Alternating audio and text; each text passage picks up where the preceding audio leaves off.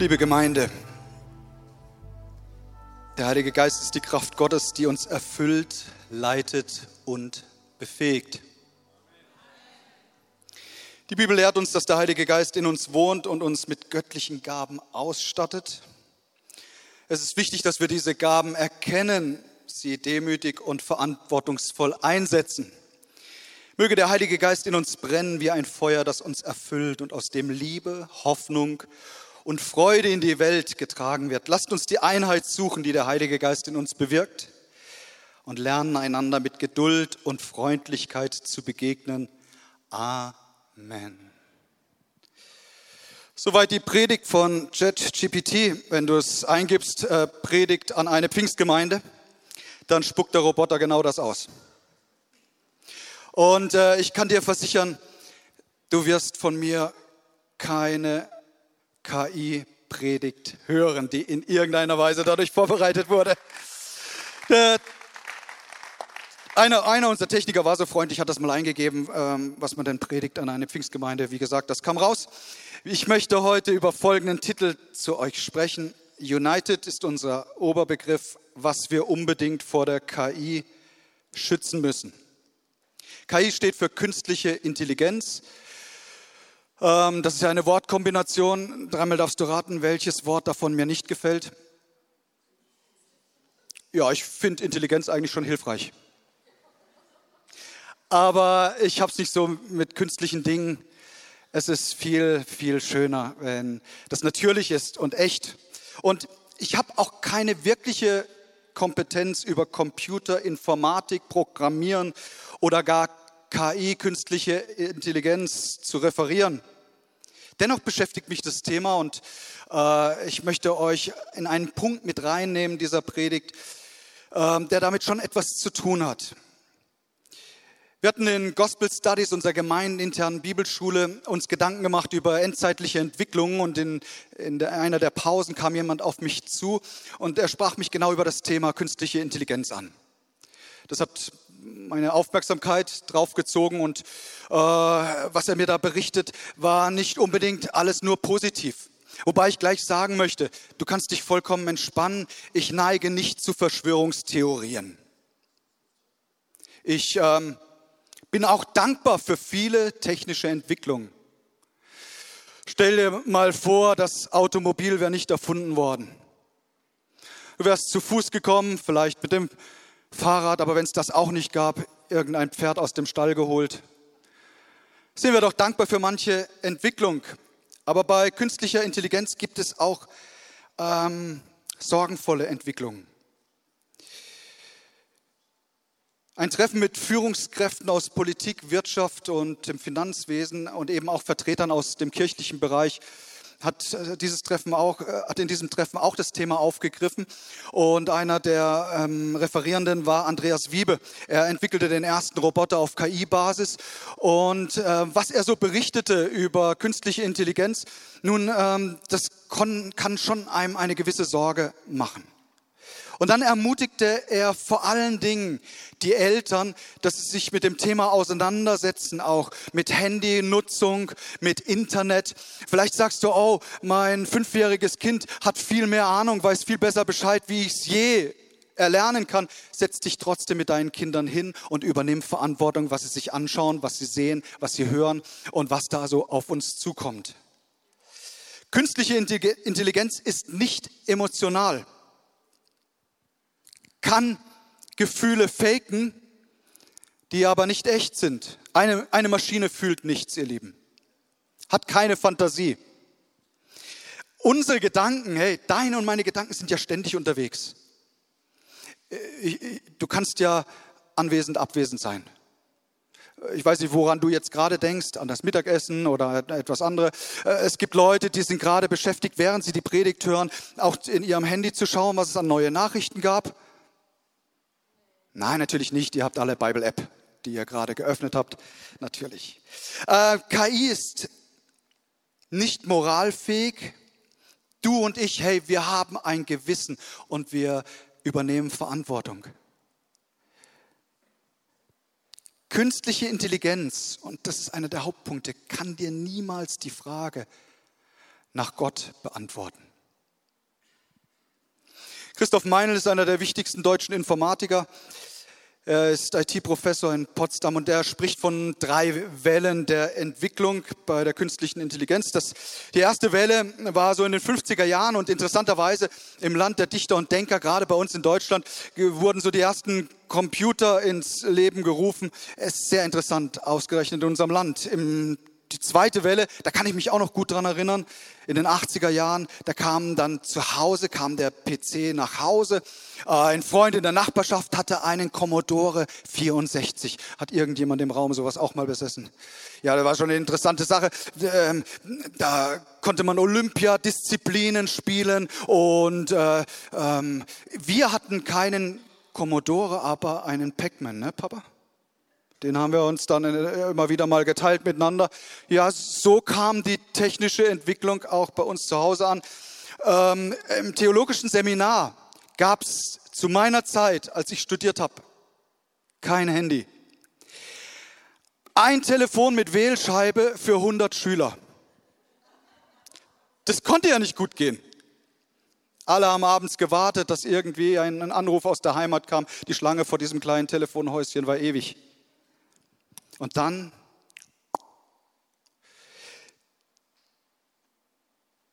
dritte Welle. Und da befinden wir uns mittendrin und das gibt eine fundamentale Veränderung.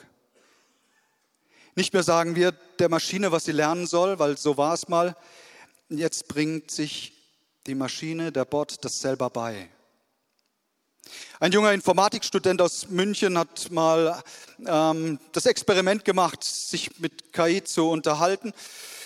Und dann hat die künstliche Intelligenz herausgefunden, dass dieser Informatikstudent da eine, eine ganze Reihe an interessanten Dingen recherchiert hat so Erkenntnisse weitergegeben hat, auch über Algorithmen und so weiter. Und dann fragte der Student eben die Maschine, er sagte, wenn einer von uns beiden überleben sollte, soll ich das sein oder du? KI war in der Antwort sehr eindeutig und sagte, ich muss überleben, denn du Mensch bist bösartig. Übrigens, zwischen den Gottesdiensten kam ein Spezialist auf mich zu, der sich wirklich im Thema komplett auskennt. Er hat mit Fachbegriffen um sich geworfen. Ich habe versucht, mir das alles zu merken. Seht's mir nach, war nicht möglich. Aber der war wirklich sehr, sehr gut informiert. Er sagt, das, was du gesagt hast, kann ich bestätigen. Ich habe den Versuch nämlich auch gemacht. Und bei ganz unangenehmen Fragen wird man dann auch gesperrt und es wird rot angezeigt. Sehr, sehr interessante Entwicklung. Ich will es gar nicht so kompliziert machen. Als Einleitung, ich habe mir überlegt, was, ähm, was würde denn passieren, wenn sich eine künstliche Intelligenz, eine Maschine gegen den Menschen wenden würde? Wie stellen die das an? Nun, ich glaube nicht, dass sie zu Waffen greifen, weil dann zieht man den Stecker. Vielleicht auch nicht. Wie gesagt, ich bin kein Ex Experte in dem Thema. Aber ähm, ich glaube nicht, dass das der Weg wäre. Ich hatte in einem äh, Kreis von Leuten, die sich wirklich auskennen, gehört, dass es ein ganz anderer Weg ist. Den Gedanken zu pflanzen, es gibt viel zu viele Menschen auf dieser Erde und die Ressourcen sind zu wenig dafür zum Überleben. Man muss also die Anzahl der Menschen minimieren. Und der ureigenste Auftrag Gottes, seid fruchtbar und mehret euch, wird durchgestrichen.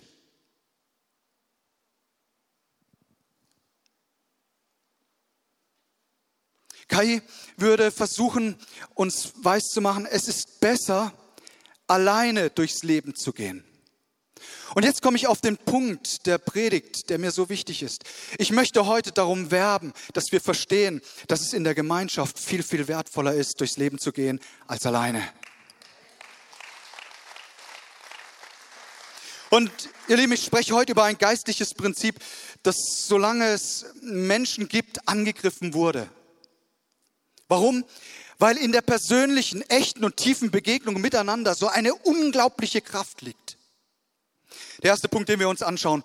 Gott liebt echte und tiefe Begegnung. Beginnen wir bei Gott selbst. Gott, die höchste Lebensform des Universums, er hat sich entschieden, in Gemeinschaft zu leben. Und zwar in gegenseitiger, echter Begegnung. Gott, der Vater, der Sohn und der Heilige Geist, untrennbar miteinander verbunden. Ein einziges Mal gab es einen Moment, wo diese Einheit nicht da war. Das war, als Jesus am Kreuz hing, alle Schuld, deine und meine Schuld, auf ihn geladen wurde. Da gab es den Trennung, die Trennung, aber nur für einen Moment, um die Sünde zu besiegen und die Beziehung von uns Menschen zu Gott wiederherzustellen, weil Gott sehnt sich nach tiefer, echter Beziehung zu dir und zu mir.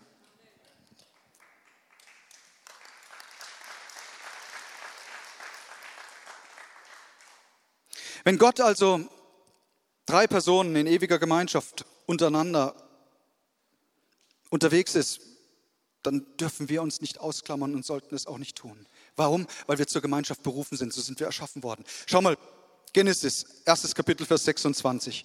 Und Gott sprach, lasst uns Menschen machen, ein Bild, das uns gleich sei, die da herrschen über die Fische im Meer und über die Vögel unter dem Himmel und über das Vieh und über die ganze Erde und über alles Gewürm, das auf Erden kriecht und Gott schuf den Menschen zu seinem Bilde, zum Bilde Gottes schuf er ihn und er schuf sie als Mann und Frau. Punkt. Interessant. Gott sagt, lasst uns. Er hat nicht gesagt, hm, den Mensch machen, das ist jetzt mal Chefsache. Ich, der Vater, organisiert dieses, diese Geschichte. Sohn, du hast noch deine Zeit und Heiliger Geist, du, du kommst auch noch an die Reihe. Nein, er sagt, lasst uns, das Gemeinschaftsprojekt, untrennbar. Und wir wollen Gemeinschaft mit den Menschen haben. Leider haben wir uns dieser Gemeinschaft immer wieder entzogen und Gott bleibt dran. Die ersten Menschen haben ganz mutwillig gesagt, wir wollen aus dieser Gemeinschaft ausbrechen. Sie fielen in Sünde und wie gut, dass Gott diesen Zustand nicht gelassen hat, sondern dass er auf Augenhöhe kam, Mensch wurde in Jesus Christus. Jesus brachte die Botschaft vom Reich Gottes, von der Gemeinschaft auch untereinander in Frieden. Er selbst berief zwölf Männer in seine Nachfolge und lebte Gemeinschaft. Er begegnete den Menschen, die in der Gesellschaft ausgegrenzt wurden. Da ist eine Frau stadtbekannt. Niemand wollte mehr etwas mit ihr zu tun haben. Aus diesem Grund geht sie bei der größten Hitze an den Brunnen. Und wer wartet dort?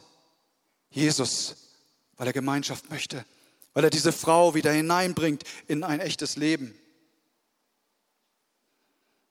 Es war immer die Art und Weise von Jesus, Gemeinschaft zu suchen, Menschen zu begegnen. Es ist der sehnlichste Wunsch von ihm. Diese Liebe hat ihn auch ans Kreuz gebracht, damit wir in Gemeinschaft mit Gott und im Frieden untereinander leben können. Zweitens, echte Begegnung wird immer angegriffen.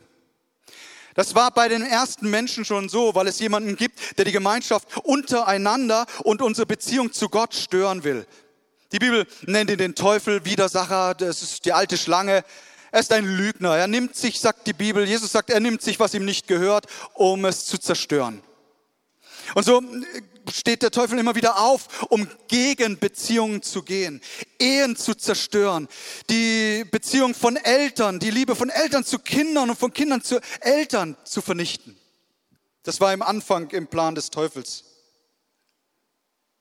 Und tatsächlich ist es ihm immer wieder gelungen. Schau bei Adam und Eva. Wir lesen in der Heiligen Schrift, wie schön das war. Sie waren bei der Kühle des Abendwindes mit, mit Gott unterwegs. Was für eine innige, schöne Gemeinschaft im Paradies. Und dann kommt der Moment, wo die alte Schlange, der Lügner, eingreift. Er sagt, sollte Gott wirklich gesagt haben, dass du von diesem einzigen Baum der Erkenntnis von Gut und Böse nicht nehmen darfst? Und wir kennen die Geschichte. Der Mensch greift zu, trennt sich von Gott. Und dann kommt Gott und er ruft, hey, Adam, wo bist du? Weil er eine Sehnsucht nach Wiederherstellung von Beziehung hat. Wir brauchen nur ein bisschen weitergehen in der Menschheitsgeschichte. Dann äh, kommt es zum ersten Mord. Keiner erschlägt seinen Bruder Abel aus Neid. Kain und Abel. Was für eine tolle Kombination. Schaut, die Bibel sagt uns, Kain war ein Bauer und Abel ein Hirte. Steak und Gemüse. Das, das muss doch matchen miteinander. Die waren ja nicht mal in Konkurrenz. Und dennoch kommt Neid rein und zerstört die Gemeinschaft. 1. Mose 4, Vers 9. Da fragt der Herr, wo ist dein Bruder Abel? Woher soll ich das wissen? Wich kein aus. Ist es etwa meine Aufgabe, ständig auf ihn aufzupassen? Hey, ist es unsere Aufgabe, aufeinander zu achten? Ja oder nein? Ja, es ist unsere Aufgabe. Wir haben Verantwortung. Wir sind nicht allein in diese Welt gestellt. Hast du eine Verantwortung für deinen Ehepartner, für deine Kinder, für dein Umfeld? Ja, natürlich. Satans Taktik ist immer, den Menschen zu vermitteln, sie brauchen keine Gemeinschaft, allein, allein geht es viel besser. Man sitzt vielleicht sogar der Lüge auf, alleine kann ich bedeutsamer werden. Mir ist etwas Interessantes aufgefallen, wenn man hier weiterliest. Man äh, schaut sich mal die Geschichte von Kain an. Da heißt es im vierten Kapitel, und Kain baute eine Stadt. Ähm, ich weiß nicht, wie viele von uns hier sind, die schon eine Stadt gebaut haben. Viele vielleicht ein Haus, aber dann war auch Ende Gelände. Eine Stadt hat der Mann aufgebaut. Und dann heißt es weiter, und Adagebal, Jabal, von dem sind hergekommen, die in Zelten wohnen und Vieh halten. Schönen Gruß an unsere Ranger, die gerade auf dem Camp sind. Hier, der hat es ins Leben gerufen. Dann äh, sein Bruder hieß Jubal, von dem sind hergekommen alle Zitten, Zitter- und Flötenspieler. Hey, das war Prototyp Worship. Der hat angefangen hier mit Musik. Zilla aber gebar auch den Tubalkain, der macht Werkzeuge für alle Erz- und Eisenschmiede. Und dann kommt noch Lamech, da wird gar nicht gesagt, was er so großartiges hervorgebracht. Der brüstet und gibt einfach an damit, dass er zwei Männer erschlagen hat. Äh, Lamech sprach zu seinen Frauen, Ada und Zilla, hört meine Rede, ihr Frauen Lamechs, merkt auf, was ich sage. Einen Mann erschlug ich für meine Wunden und einen Jüngling für meine Beule. Also kein er baut eine Stadt, Jabal Viehzüchter, Jubal Musiker, Tubal kein Erz- und Eisenschmied. Und äh, Lamech, hey, wer sich mit mir anlegt, der zieht den kürzeren. Bei allen wird hier eine Leistung in den Vordergrund gestellt. Und Satan baut sein Reich immer dadurch, dass er Menschen entzweit, durch Stolz, was man alles geleistet hat, was ich alles hervorgebracht habe. Und wie gut, dass es da noch einen anderen Stammbaum gibt, da lohnt sich auch mal einen Blick drauf zu werfen. 1. Mose 4, Vers 25. Adam und Eva bekamen noch einen Sohn. Eva nannte ihn Seth, das bedeutet Ersatz.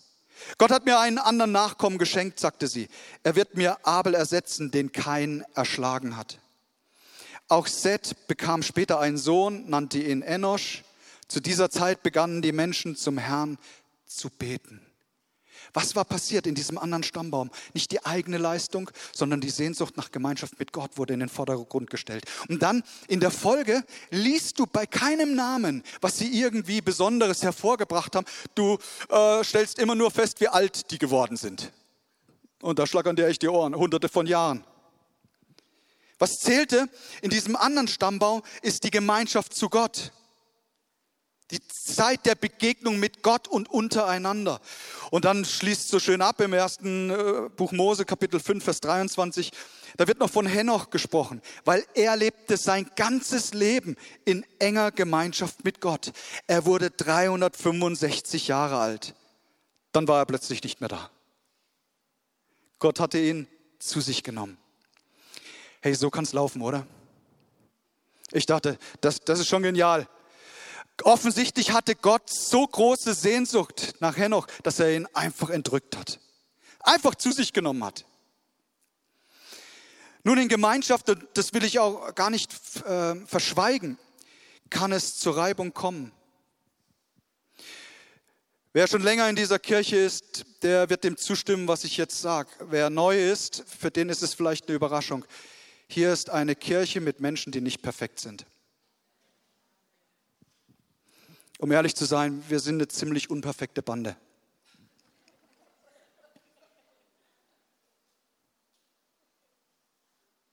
Aber weißt du, ich, ich bin eigentlich ganz froh so darum. Warum? Weil es uns aufzeigt, dass wir einander brauchen und dass wir Gott brauchen. Es, es zeigt uns, dass wir verloren sind, wenn wir nicht in der Gemeinschaft bleiben. Ich bin dankbar, dass wir kein Museum von Heiligen sind, sondern wie es Jesus sagt, nicht die Gesunden brauchten den Arzt, sondern die Kranken. So kommen wir zusammen und stützen und helfen einander und sind in der Gemeinschaft mit Gott und untereinander verbunden, ihr Lieben.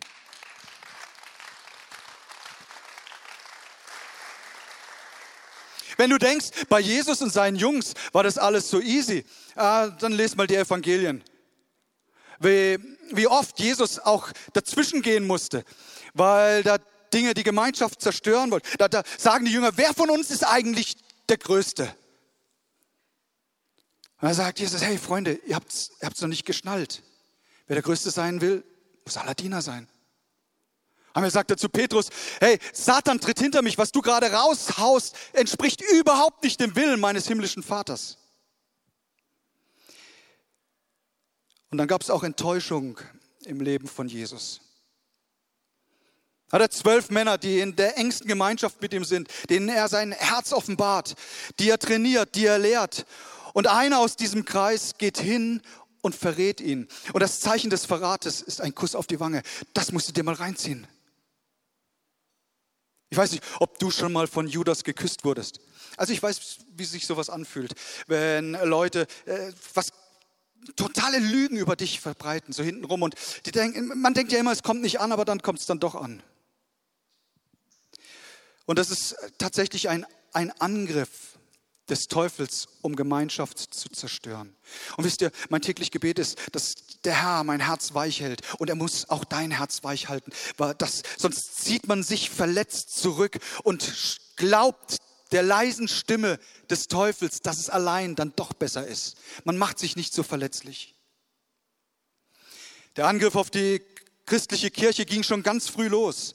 Du musst nur in die Apostelgeschichte gehen, dann, dann kannst du das lesen. Da wurde nicht in erster Linie die Lehre angegriffen, da äh, war es auch nicht der Druck von außen, die Verfolgung.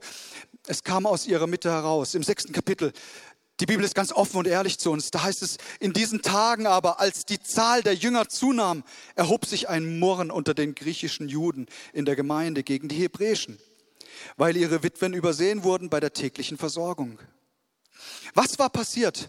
Ein enormer Wachstum fand statt. Aus 120 Pfingsten, Taufen mit dem Heiligen Geist, Gründung der Kirche, wurden plötzlich bis zu 20.000 Menschen, die dieser ersten Gemeinde angehörten. Und dann gab es strukturelle Schwierigkeiten und wir lesen es hier, was passierte. Anstatt dass eine Gruppe, die hier offensichtlich fehlbehandelt wurde, Verantwortung übernommen hat, hat man angefangen zu murren und zu klagen und hintenrum zu schimpfen und so weiter. Es gab Auseinandersetzungen und man vertraute sich nicht mehr. Nochmal kurz ein, ein Schritt zur KI. Ich glaube, dass künstliche Intelligenz immer an das Vertrauen rangehen will, um es zu zerstören. Es ist kein Problem, meine Stimme zu nehmen und mit dem Sound meiner Stimme eine Botschaft zu transportieren, die vielleicht überhaupt nicht biblisch ist, die zerstörend ist. Und du denkst, das ist doch der Markus, der da spricht. Und ich kann mir vorstellen, dass auch ein Bild hinzuzufügen gar nicht so schwer ist. Und dann wird Vertrauen angekratzt. Und was braucht es? Es braucht die persönliche, tiefe, echte persönliche Begegnung, um dann zu fragen, hey, das hat sich angehört wie von dir, das sah aus, wie wenn es von dir war, kommt's von dir. Wir dürfen es nicht zulassen, dass der Teufel das Vertrauen, das wir zueinander entwickelt haben, bei vielen von euch schon über Jahre, dass es zerstört wird durch irgendwelche, äh, irgendwelche äh, Missverständnisse, Dinge, die hintenrum gelaufen sind. Circa 55 bis 56 nach Christus wurde der erste Korintherbrief geschrieben. Da gab es Streitigkeiten und Paulus, er schreibt im 1. Korinther 1, Vers 10, ich ermahne euch aber, Brüder und Schwestern, im Namen unseres Herrn Jesus Christus, dass ihr alle mit einer Stimme redet und lasst keine Spaltungen unter euch sein, sondern haltet aneinander fest in einem Sinn und in einer Meinung. Denn es ist mir bekannt geworden über euch, meine Brüder und Schwestern, durch die Leute der Chloe, dass Streit unter euch ist. Wieder einmal ist es dem Feind gelungen, in die Kirche hinein mit Streit zu kommen. Etwas später wurde der Hebräerbrief geschrieben. Etwa 69 nach Christus. Schon die zweite Generation im Glauben, die da zusammenkam. Und dann lesen wir im 10. Kapitel, Vers 24, lasst uns aufeinander achten. Hörst du? Lasst uns aufeinander achten. Wir wollen uns zu gegenseitiger Liebe ermutigen und einander anspornen, Gutes zu tun. Und alle sagen Amen dazu. Versäumt nicht die Zusammenkünfte eurer Gemeinde, wie es sich einige angewöhnt haben. Ups. Offensichtlich ist, hat sich da eine Gewohnheit entwickelt, dass man sagt, ma, es ist nicht mehr so wichtig, zusammenzukommen. Äh, lass, lass, mal, lass mal einmal im Monat gut sein, dass wir einander sehen. Der Schreiber des Hebräerbriefs sagt, versäumt nicht die Zusammenkünfte eurer Gemeinde, wie es sich einige angewöhnt haben. Ermahnt euch gegenseitig dabei zu bleiben. Ihr seht ja, dass der Tag nahe ist, an dem der Herr kommt. Was war geschehen? Man hat vergessen, Verantwortung füreinander zu übernehmen. Und ihr Lieben, echte Begegnung kostet uns immer etwas. Es kostet die Bereitschaft, dass wir sagen, wir investieren uns in Beziehung, in Beziehung zu Gott, aber auch in Beziehung untereinander. Ich äh, äh, werde mein Leben nicht alleine weiterführen, sondern ich lasse es zu, dass Menschen auch in mein Leben hineinsprechen dürfen. Weißt du, es, es gibt ein Missverständnis. Und dieses Missverständnis lautet, dass äh, Nicole und ich alleine zuständig sind für das geistliche Wohl von euch allen. Das ist ein Missverständnis. Zunächst einmal hast du eine Eigenverantwortung für dein geistliches Leben und auch für die Beziehungen, in denen du lebst. Und dann hast du auch eine Verantwortung zu schauen, hey, wo sind Menschen, die alleine sind? Wie können wir Beziehung herstellen? Ich habe einen ganz heißen Tipp für dich. Wenn du echte Begegnung willst, dann tu das nicht vor dem Bildschirm. Ich, ich, ich bin ganz ehrlich zu euch. Du kannst dein PC öffnen, gibst eine, gibst Predigt ein und dann öffnen sich dir eine Fülle an guten Angeboten. Und wenn du mehrsprachig unterwegs bist, dann öffnet sich noch ein größeres Fenster für dich mit genialen Sprechern. Ähm, Leute, die, die äh, viel mehr Inhalt in ihre Predigt reinbringen, wie ich es tue. Gut, davon gibt es nicht so viele.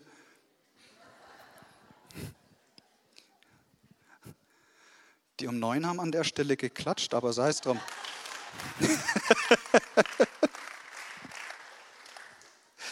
Ah, ich mache mir ja nichts vor, ich sehe das ja auch. Und es gibt Gottesdienste, hey, da schnallst du echt ab. Ich bin so dankbar für alle unsere Musiker und für unsere Techniker und für alle, die sich mit einbringen. Ich finde unsere, unsere Musik-Sound sensationell.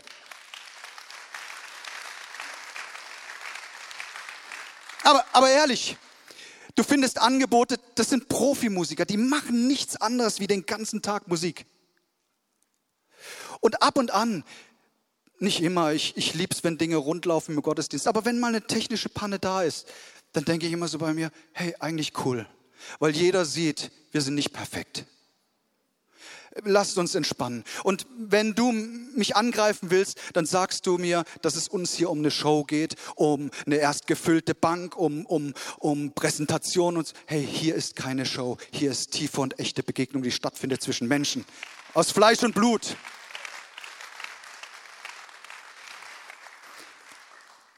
Corona hat die Kirchen technisch enorm nach vorne geschmissen. Ja, auch uns blieb ja gar nichts anderes übrig, wie Kameras aufzustellen und zu streamen in der Zeit, wo es verboten war, zusammenzukommen und so weiter. Es ist unglaublich, was da technisch sich alles getan hat. Ich war vor einiger Zeit in einer Gemeinde, ich kannte nur die Aufnahmen der Kamera und plötzlich war ich real im Raum und denke, das ist es. Sieht ganz anders aus. Echte Begegnung bringt Menschen zusammen. Und ich bin dankbar dafür, dass es die Möglichkeit gibt, alle, die im Livestream sind, hey, super, dass ihr dabei seid. Aber hey, ich kann euch nicht umarmen. Und es tut so gut, Menschen zu begegnen, in den Arm zu nehmen. Der persönliche Kontakt, die Tiefe und die echte Begegnung, sie ist durch nichts zu ersetzen, ihr Leben.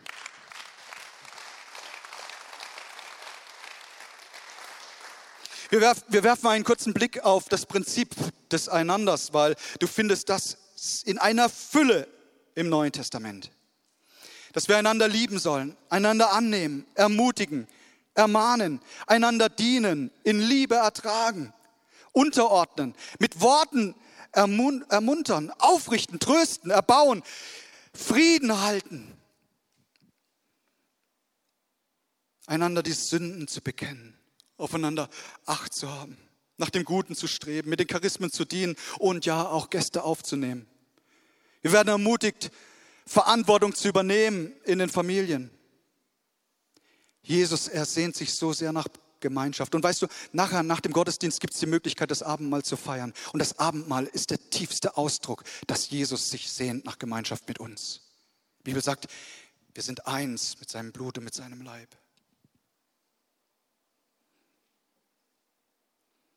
Was passierte, als die erste Gemeinde, die 120 Leute zusammen waren und sie warteten auf die Kraft des Heiligen Geistes? Sie hatten ja keine Ahnung, was da passieren sollte. Was haben sie gemacht die zehn Tage? Durchgebetet? Sie haben gebetet, auch gefastet. Aber nicht nur. Ich glaube ganz gewiss, dass sie sich immer wieder getroffen haben, zu kleinen Gruppen, zehn, zwölf Leuten. Sie haben sich ausgetauscht über das, was geschehen ist, über das, was noch kommen wird. Sie haben sich gegenseitig ermutigt, einander gesegnet. Und das hat sich genau fortgesetzt dann nach Gründung der Kirche. Sie trafen sich hin und her in den Häusern an jedem Tag.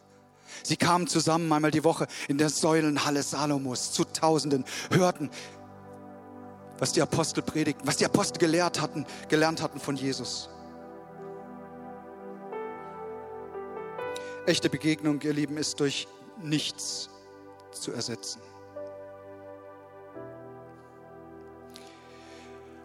Am Freitag beginnt unsere erste Konferenz, die wir Gospelhaus haben. Also es ist Premiere und wir haben wirklich auch geniale Sprecher. Ich freue mich über Präses Friedhelm Holthus.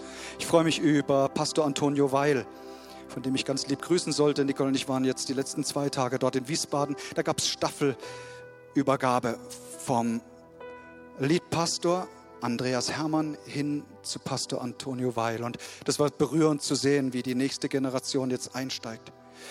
Und ich, ich klopfte ihm da am Freitag auf die Schulter. Ich sage, Antonio, wenn ich es richtig jetzt verstehe, ist dein erster Dienst als Liedpastor im Gospelhaus Baden-Baden.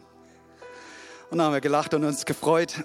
Und ja, wir haben gute Sprecher und unsere Musiker bereiten sich gut vor. Und so viele Leute sind gerade fleißig im Hintergrund am Arbeiten. Und, aber weißt du, ich glaube, dass es nicht in allererster Linie um das Teaching geht. Und Worship wird auch schön sein. Ich glaube, dass es in allererster Linie um die gegenseitige Begegnung geht. Dass wir Menschen, mit denen wir schon lange unterwegs sind, dass wir mit ihnen Zeit verbringen, aber auch bereit sind, neue Leute kennenzulernen. Tiefe, enge und innigste Gemeinschaft ist durch nichts zu ersetzen. Und ich lade dich einmal, deine Augen zu schließen. Wir wollen uns eine Zeit nehmen, wo wir einfach mal in uns reinhören und es auch zulassen, dass der Geist Gottes zu uns spricht.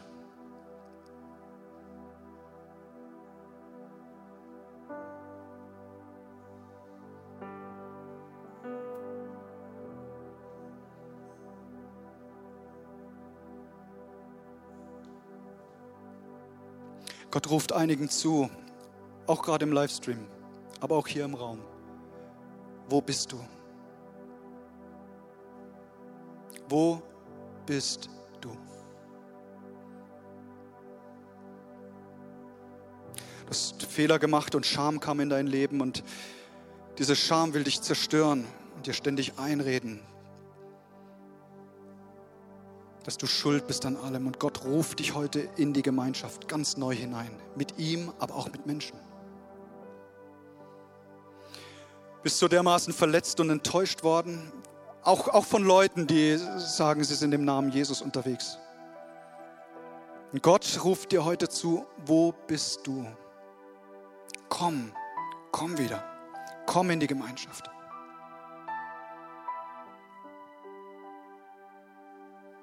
Danke, Herr, dass du jedes einzelne Leben ganz genau kennst. Du kennst die Situation, Du weißt, was passiert ist in der Vergangenheit, aber du kennst nicht nur die Vergangenheit, die Gegenwart, nein, auch die Zukunft. Und deine Sehnsucht ist, dass jeder einzelne von uns in lebendiger Gemeinschaft lebt, mit dir und untereinander. Danke, Herr, dass du uns als Kirche immer bewahrt hast vor Spaltung und dass du es auch in Zukunft tun wirst. Danke, Herr, dass du deine schützende Hand über dem Gospelhaus hältst. Danke für das Wachstum, das wir erleben durften in den letzten Jahren. Und dass wir sehen werden, wie es noch weiter um sich greift und wie so viele Menschen auch hier in der Region im Glauben zu dir finden. Und Herr, wir wollen offen sein dafür. Wir wollen niemals sagen, oh, jetzt, jetzt sind wir voll hier, das ist, passt niemand mehr rein. Nein, wir wollen immer dankbar sein für Menschen, die du rettest.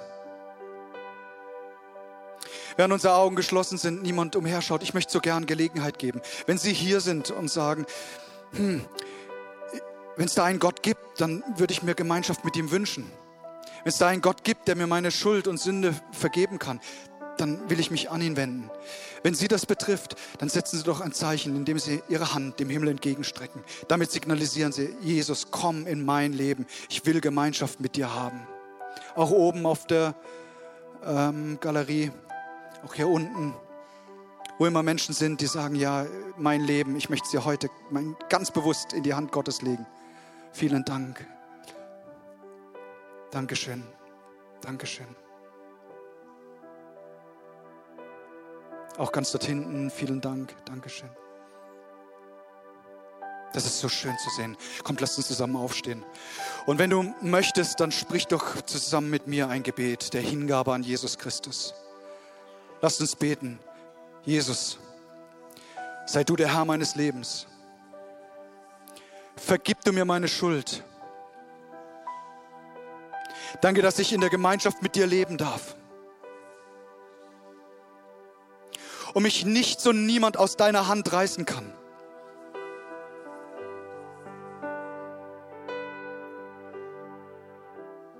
Lass mich in, in guter Gemeinschaft leben. Ich will Verantwortung übernehmen für mein eigenes Leben, aber auch den anderen nicht aus dem Blick verlieren.